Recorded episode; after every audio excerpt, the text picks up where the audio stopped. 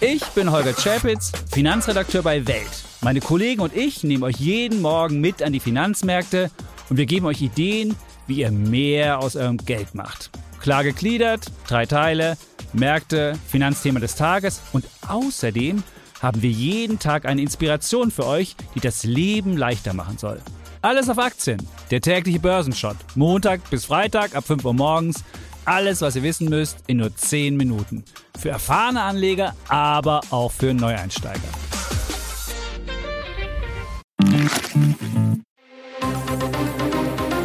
Das Bild News Update. Es ist Donnerstag, der 26. Oktober und das sind die Bild meldungen Abschiebepläne der Ampel, der große Asylbluff. Nationalbolschewistische Wende, Putin-Presse jubelt über Wagenknecht. Sommerhaus-Sensation, wer die Krawallstaffel gewinnt. Abschiebepläne der Ampel, der große Asylbluff. Bundeskanzler Scholz hat im Spiegel große Erwartungen geweckt. Wir müssen endlich im großen Stil diejenigen abschieben, die kein Recht haben, in Deutschland zu bleiben, so sein neues Motto. Gestern beschloss die Bundesregierung immerhin, mehr und schneller abzuschieben. Doch taugen die Beschlüsse, um die Migrationskrise in den Griff zu bekommen? Für Bild machen Experten den Check. Asylexperte und Juraprofessor Daniel Thüm von der Uni Konstanz. Damit sich wirklich etwas ändert, braucht es noch viel mehr. So benötigten insbesondere die Ausländerbehörden der Länder zusätzliche Unterstützung, damit die Gesetze auch umgesetzt werden können. Bild nennt die wichtigsten Beschlüsse und was sie wert sind. Die Höchstdauer des Ausreisegewahrsams soll von 10 auf 28 Tage verlängert werden, damit die Behörden mehr Zeit zur Vorbereitung haben. Außerdem soll die Polizei bei der Suche nach Abzuschiebenden in Gemeinschaftsunterkünften auch die Räumlichkeiten Dritter betreten dürfen. Wichtig, sagt Unionsfraktionsvize Lindholz, es sei ein Irrsinn, dass Ausreisepflichtige durch bloßen Zimmertausch ihrer Abschiebung entgehen können. Brisant ist allerdings, dass offenbar selbst die Regierung nicht davon ausgeht, dass jetzt Abschiebungen im großen Stil möglich sind. Im Gesetzentwurf heißt es, es wird angenommen, dass durch die Verschärfung der Ausreisepflicht die Anzahl der Abschiebungen um rund 600 steigen wird. Das wären 5 Prozent. Auch der Migrationsexperte Gerald Knaus erwartet nicht, dass die Maßnahmen wirken. Ohne eine bewachte Mauer und Grenzschützer rund um Deutschland wird das nicht funktionieren, sagt er. Nationalbolschewistische Wende. Putin-Presse jubelt über Wagenknecht. Endlich wieder gute Nachrichten aus Deutschland für den Kreml. Der Genossin Sarah Wagenknecht sei Dank. Dass die 54-jährige Altkommunistin und neuparteilose Wagenknecht eine neue Bewegung gründen will, wird in den Kreml-Medien ausgiebig gewürdigt. Das populäre Online-Portal lenta.ru vermeldet sogar die Gründung einer neuen Pro-Putin-Partei durch Wagenknecht. Geradezu euphorisch vermeldet die Freie Presse, den 143 Millionen Russen, Sarah Wagenknecht bereitet eine nationalbolschewistische Wende für Deutschland vor. Da dürfte Wagenknecht allerdings das Frühstücksei aus dem Becher springen, denn Nationalbolschewistisch bedeutet übersetzt so viel wie nationalsozialistisch. Zudem brachten die Bolschewiken von Kommunistenführer Lenin nach 1917 den roten Terror mit Todeskommandos, Gulags und Konzentrationslagern über das Sowjetreich. Bis zu einer Million Menschen wurden umgebracht. Alle Reaktionen zusammengefasst finden Sie auf Bild.de. Horror auf dem Schulweg. Mann zerrt zehnjährigen Jungen in VW-Bus. Horror auf dem Schulweg in Böblingen in Baden-Württemberg. Dort hat ein Mann einen Zehnjährigen in seinen Transporter zerren wollen. Ein Glück, Zeugen beobachteten das Verbrechen und schritten ein. Das Ganze geschah laut Polizei gestern früh um acht im Süden der Stadt, als der Junge auf dem Weg zur Schule war. Der Mann parkte seinen mattgrauen T5. In einem Video ist der Bus zu sehen. Die hinteren Scheiben mit einer silbernen Matte zugeklebt, als ob niemand sehen dürfe, was dahinter passiert. Im Video sind auch Polizisten am Tatort zu sehen. Der Bus trägt das Zeichen für Leonberg, das Kennzeichen für den Kreis Böblingen. Zwei Zeugen wurden auf die Hilferufe des Jungen aufmerksam. Sie befreiten ihn laut Polizei und hielten den Tatverdächtigen bis zum Eintreffen der Polizei fest.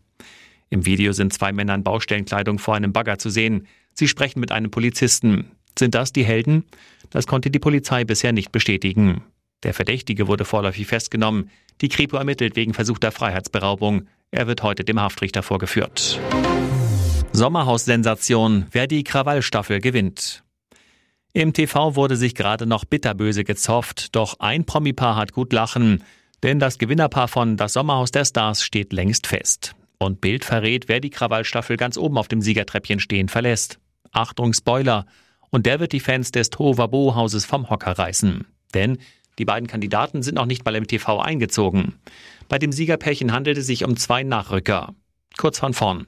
Die achte Staffel von Das Sommerhaus der Stars läuft bei RTL auf Hochtouren. Bei jeder neuen Folge wird ein neuer giftiger Höhepunkt erreicht. Folge 6 der bereits abgedrehten Show lief am Dienstagabend. Folge 7 ist bereits online auf RTL Plus zu sehen. Und nur da gibt es ein erstes Hallo mit den künftigen Siegern. Nach Bildinfos handelt es sich um das Traumpaar von Bachelor in Paradise, Serkan Yavuz und Samira Klampfel, die noch auf ihren großen Auftritt warten. Vor ein paar Monaten gewann Serkan erst bei Kampf der Reality Stars und staubte 50.000 Euro Preisgeld ab. Mit weiteren 50.000 Euro für den Sommerhaussieg können er und seine Frau es jetzt ordentlich krachen lassen. Ein Tor, zwei Verletzte und drei Punkte. BVB jubelt trotz Doppelschock. Der BVB setzt ein dickes Ausrufezeichen. Nach nur einem Punkt aus den ersten beiden Spielen in der Champions League gelingt im ersten Euro-Endspielchen die Kehrtwende 1 zu 0 in Newcastle. Dabei geht es mit schlechten Nachrichten los. Brand fällt mit muskulären Problemen in der Wade kurzfristig aus und Kapitän Schahn muss nach 43 Minuten nach einem Schlag auf den Oberschenkel runter vom Platz. Immerhin, der BVB ist nun in Gruppe F geteilter Zweiter. Platz 2 hält auch RB Leipzig in Gruppe G. Mit einem 3 zu 1 bei Roter Stern Belgrad hat RB jetzt fünf Punkte Vorsprung auch vor dem dritten und kann auf einen wahren Kohleregen hoffen. Denn fürs Weiterkommen gibt's von der UEFA 9,6 Millionen Euro. Und jetzt weitere wichtige Meldungen des Tages vom Bild Newsdesk. Das P in Pocher stand lange vor allem für Podcast, doch jetzt wohl eher für Pleite. Das Beben rund um Oliver und noch Ehefrau Amira könnte eine erste und nicht gerade kleine finanzielle Bruchlandung bedeuten.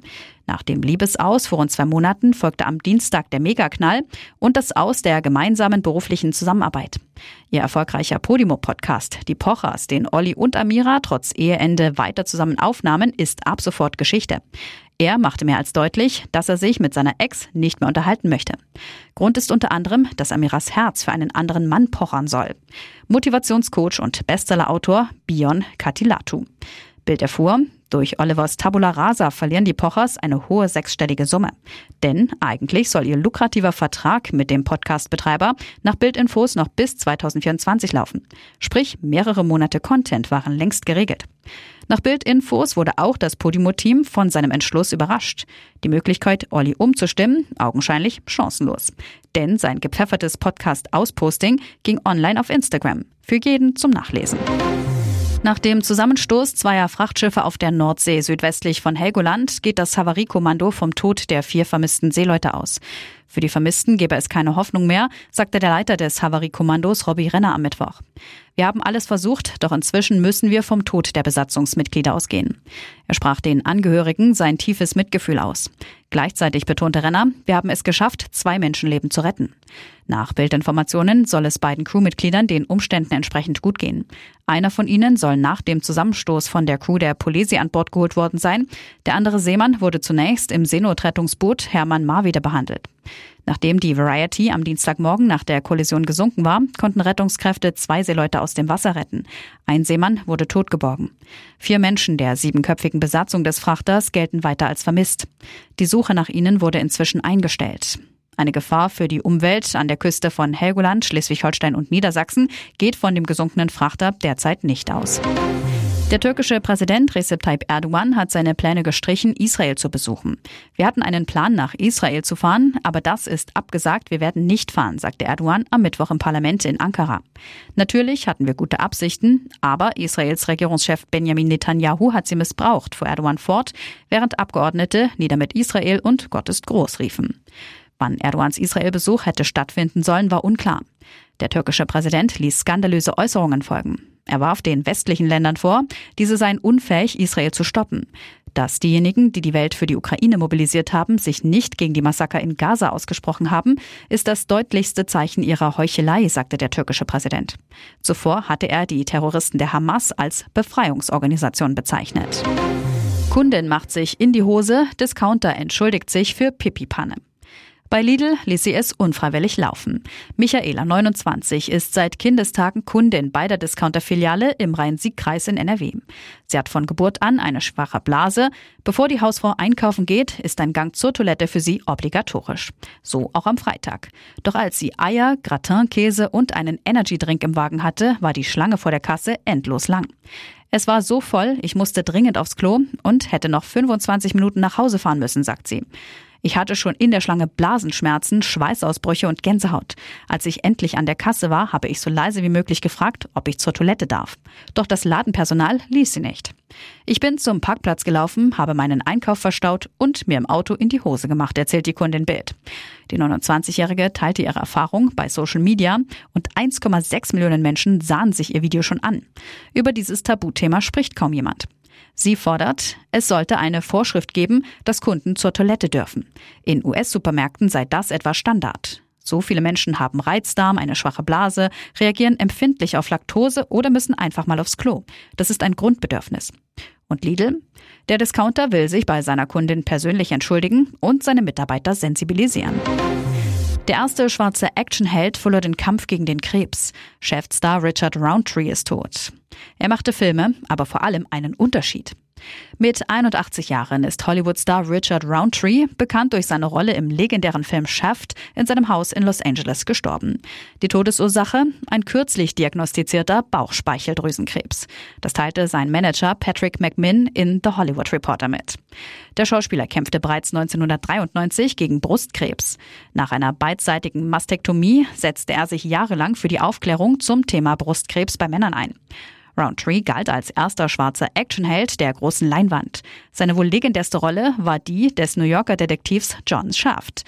Der Film machte ihn zu einem der prägendsten Gesichter der Blaxploitation-Bewegung, ein US-amerikanisches Genre, in dem Filme hauptsächlich von schwarzen Schauspielern und Filmteams gedreht wurden. Diese Filme galten als ein Statement gegen Rassismus und für Gleichberechtigung. Es hat vielen Menschen den Einstieg ins Geschäft ermöglicht, einschließlich vieler unserer heutigen Produzenten und Regisseure.